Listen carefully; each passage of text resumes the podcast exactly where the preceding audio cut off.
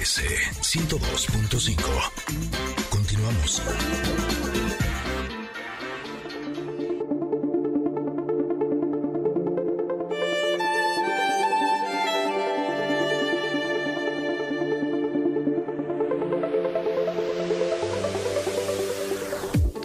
Uy, uy, uy, uy, uy. Ahora sí que agárrense con la carta del comentarot del día de hoy. ¡Tarán!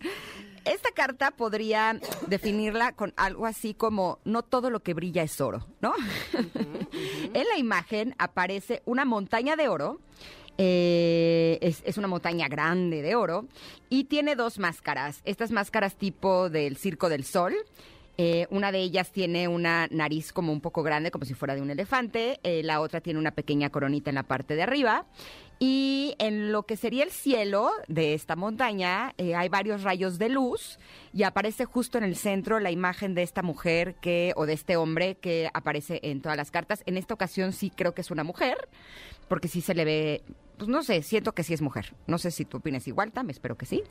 Eh, y esta carta se llama Todo lo que reluce. ¿De qué nos habla de esta carta? Bueno, pues nos habla de eh, la necesidad de ver más allá de lo superficial, del deseo de poner una máscara o de disfrazar algo para ocultar su verdadera naturaleza, de intentar ser alguien que no eres, de perseguir todo lo que brilla, de ser volátil, pero nos invita a mirar bajo la deslumbrante superficie y buscar el brillo interior. Y nos dice, usa los ojos de tu corazón, elimina los artificios y permite que lo auténtico salga a la luz. Híjole, qué difícil, ¿no? Porque eh, si bien sí creo que las personas, eh, no sé por qué razón, tendemos a usar máscaras y aparentar cosas que no somos, también en muchas ocasiones nos compramos personajes y son los que vamos desarrollando a lo largo de nuestra vida. Y ese personaje que eh, estamos mostrando ante la gente no somos nosotros, es un personaje como tal. Muchas veces ese personaje tiene que ver con la actividad a la que nosotros nos dediquemos, ¿no? Eh, ¿Qué quiero decir? Eh, me acuerdo que hace como año y piquito cambié de terapeuta, empecé con una nueva terapeuta. Hola, ¿cómo estás? No sé qué, soy Ingrid, no, pues a qué te dedicas, ya le conté un poco y demás. Ella no me conocía. Y conforme iba pasando las terapias, me acuerdo que, que yo empezaba no y no sé qué, y le empezaba a relatar eh, todas mis cuestiones y me decía, ok, ahora te voy a pedir que respires tres veces y que dejes de ser la conductora de televisión y seas simplemente Ingrid. Y me digas lo que estás sintiendo ahorita sin toda esa, esa parafernalia, ¿no? Y yo, ok, al principio yo decía, pero ¿por qué me dice eso, no? Y justo eso me hizo darme cuenta que eh, como yo a lo que me dedicaba era hacer televisión, a entretener en televisión, incluso hasta mis dramas de la vida los contaba entreteniendo a la gente con ellos, ¿no? Te amo. Y me decía, aquí no se trata de eso, Ingrid. O sea, se trata de que contactes con tus tú. emociones y seas tú, seas simplemente Ingrid. Híjole, me tardé tanto tiempo en entender a qué se refería, pero ahora como que ya empecé a tenerlo más claro. Y eso me hizo recordar como una vez estaba en casa y Jagger, mi perro, se supone que ya está súper entrenado, ¿no? Y que ya hace pipí en el parque y ya está todo muy bien. Pero de pronto llegó, eh, llegó mi hermana con sus dos hijos y su perro. Y bueno, empezaron a echar una fiesta que ahí te, o sea, no te puedo yo explicar eso, parece que se habían echado 20 mil cervezas. Pero el punto es que el perro de mi hermana se empezó a hacer pipí en mi sala.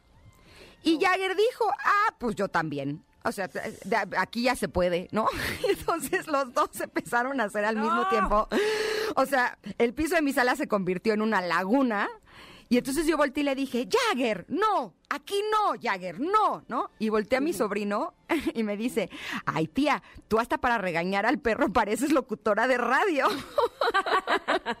me dice, ¿por qué le dijiste así? Con la voz, no, Jagger, no. Me dice, como si estuvieras hablando en tu programa.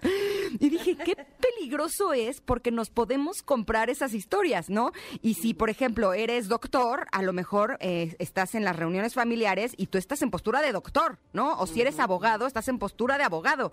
Y eso nos está alejando de lo que realmente somos, personas que queremos vivir las experiencias de la vida y cuando empezamos a detectar esas pequeñas cositas que hacemos en donde estamos conectadas con ese personaje o conectados con ese personaje, yo les juro que la vida empieza a tener otro color. ¿Tú cómo ves esta carta, mi, De mi Tam? acuerdísimo, de acuerdísimo. Todo, todo, y- todo. y su- y- sí, toro, toro, toro, torito, toro.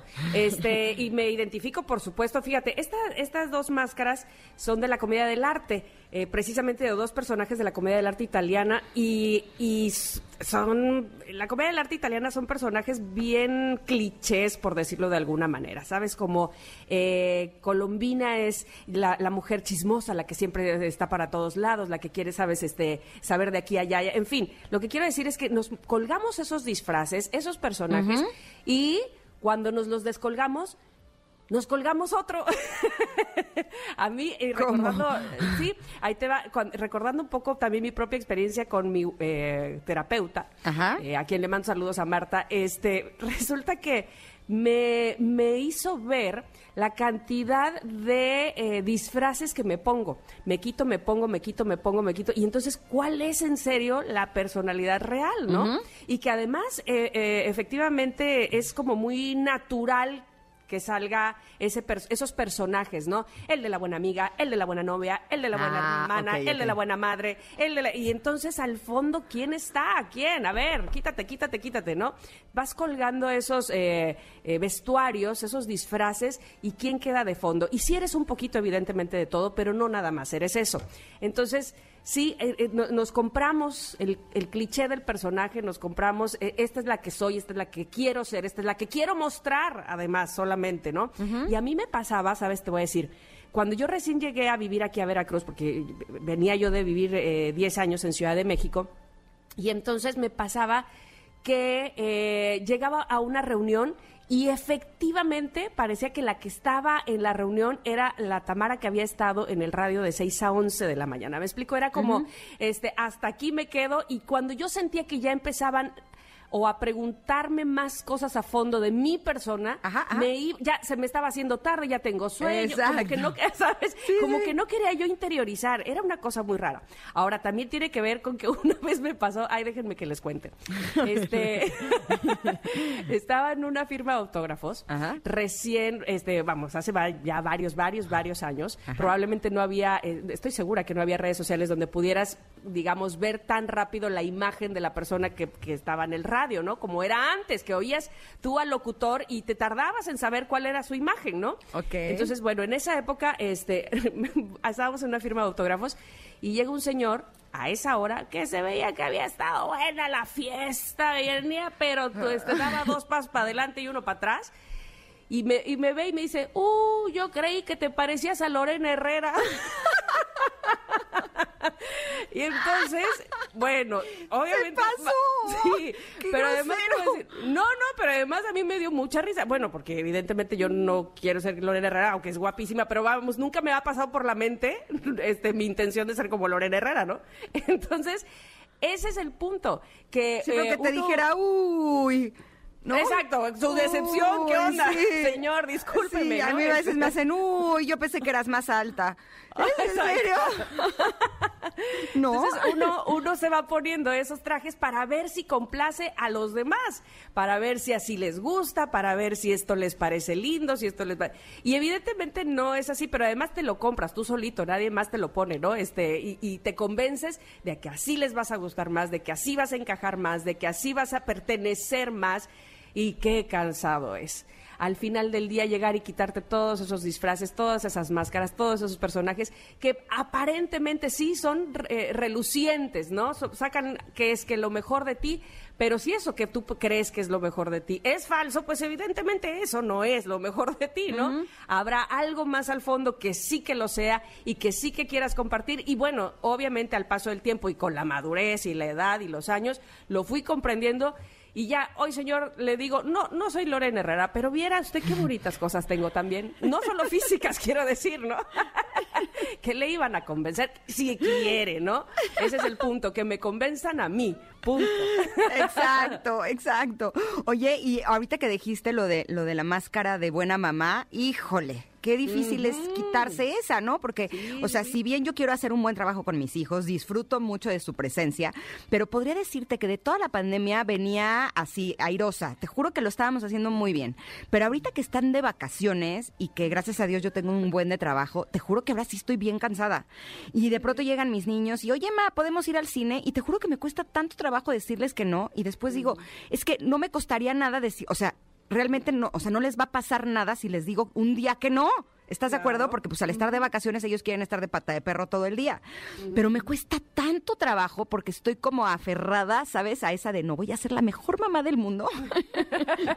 y la mejor mamá del mundo nunca dice que no al cine. Eh, o a donde sea, o sea, llámese el cine, los primos, la casa, salida, el parque, lo que sea, ¿no? y muchas veces me olvido de mí ¿no? Por tener esa etiqueta de ser buena mamá. Entonces, valdría la pena que el día de hoy reflexionemos qué máscara nos estamos poniendo, qué traje nos estamos poniendo.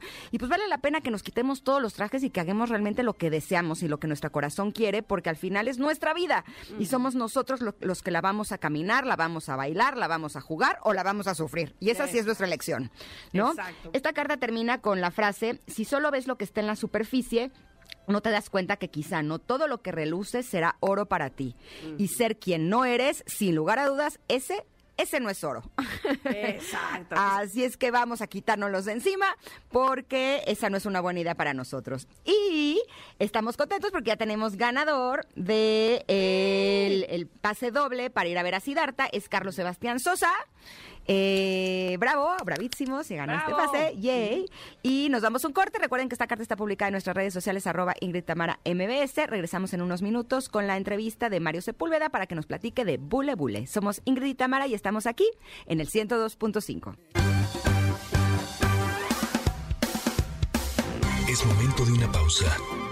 Ingrid y Tamara en MBS 102.5.